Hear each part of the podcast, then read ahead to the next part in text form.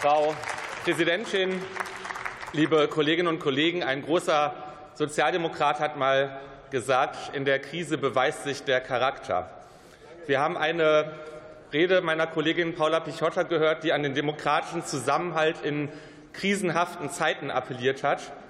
Und was ist Ihre Antwort, Herr Osner? Bätschi, Schwarz-Grün machen wir nicht. Wir machen es weiter mit dem Hubert Aiwanger. Wie klein kann man sich machen? Wie klein kann man sich machen, in dieser Lage auf diese Rede so zu reagieren? Meine Damen und Herren, Haushaltswoche, das heißt auf der einen Seite für die, die am Ende damit arbeiten, sehr, sehr viele Zahlen sich anzugucken. Aber wir dürfen nicht den Fehler machen, Haushaltspolitik damit zu verwechseln, Excel-Tabellen einfach so lange hin und her zu schieben, bis am Ende eine Null rauskommt. Haushaltspolitik ist im Kern die Gestaltung dessen, was Politik für die Gesellschaft zu leisten vermag, ist, zu leisten vermag, um die Herausforderung, vor der wir als Gesellschaft und ihre Volkswirtschaft stehen, zu lösen. Das ist die Aufgabe, die wir in den nächsten Wochen und Monaten vor uns haben, und die Ernsthaftigkeit sollten wir uns gönnen. Ich bin in den letzten Tagen ab und zu gefragt worden, Herr Bannerschak, glauben Sie denn, dass der Finanzminister in diesen Zeiten eigentlich das Geld richtig zusammenhält. Und da habe ich mir gesagt, da mache ich mir überhaupt keine Sorgen. Die Frage, die wir gemeinsam in der Koalition noch zu beantworten haben werden, ist, geben wir denn auch das Geld richtig aus, und zwar für die Bedarfe, die sich real in der Gesellschaft gerade stellen. Und wir haben eine Woche erlebt, in der wir ja durchaus festgestellt haben, dass einem guten Entwurf auch noch Änderungen folgen können, um am Ende einen sehr, sehr guten Haushalt zu beschließen, der Zusammenhalt schafft, der Investitionen anreizt und der damit auch die Transformation beschleunigt, die wir brauchen, um unser Land, um unsere Wirtschaft im Einklang mit den planetaren Grenzen zu bringen. Das ist der Auftrag, den wir gemeinsam in den nächsten Wochen vor uns haben.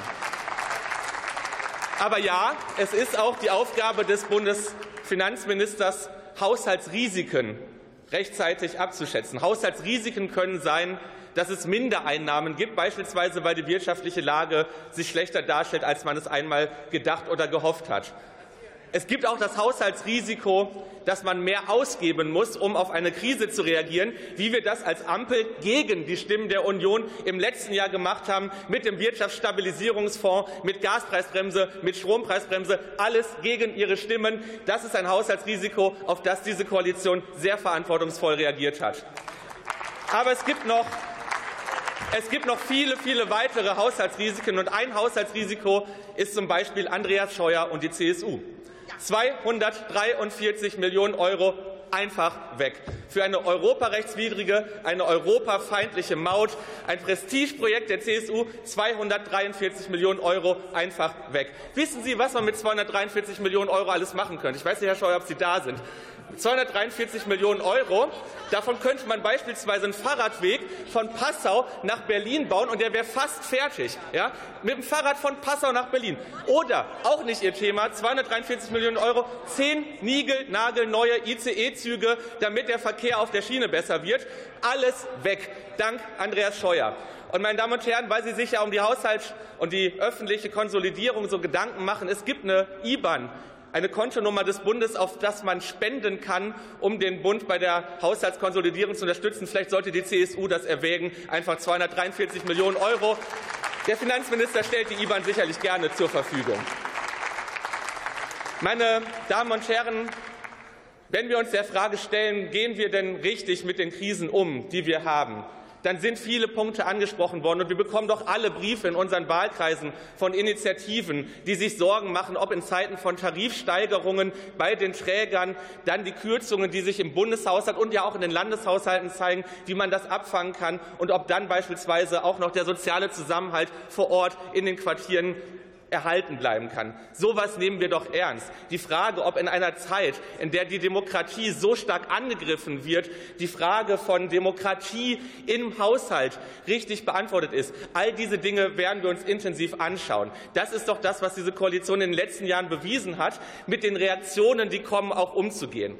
Und zur Ehrlichkeit gehört aber auch, nicht jedes Problem, das sich stellt, werden wir lösen können.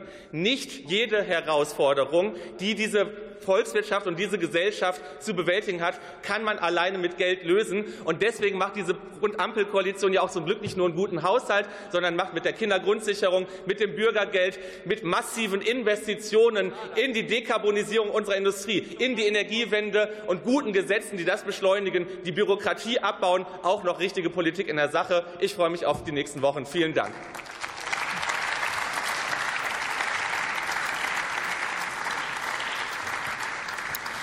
Für die Unionsfraktion hat jetzt das Wort die Kollegin Dr. Ingeborg Gressle.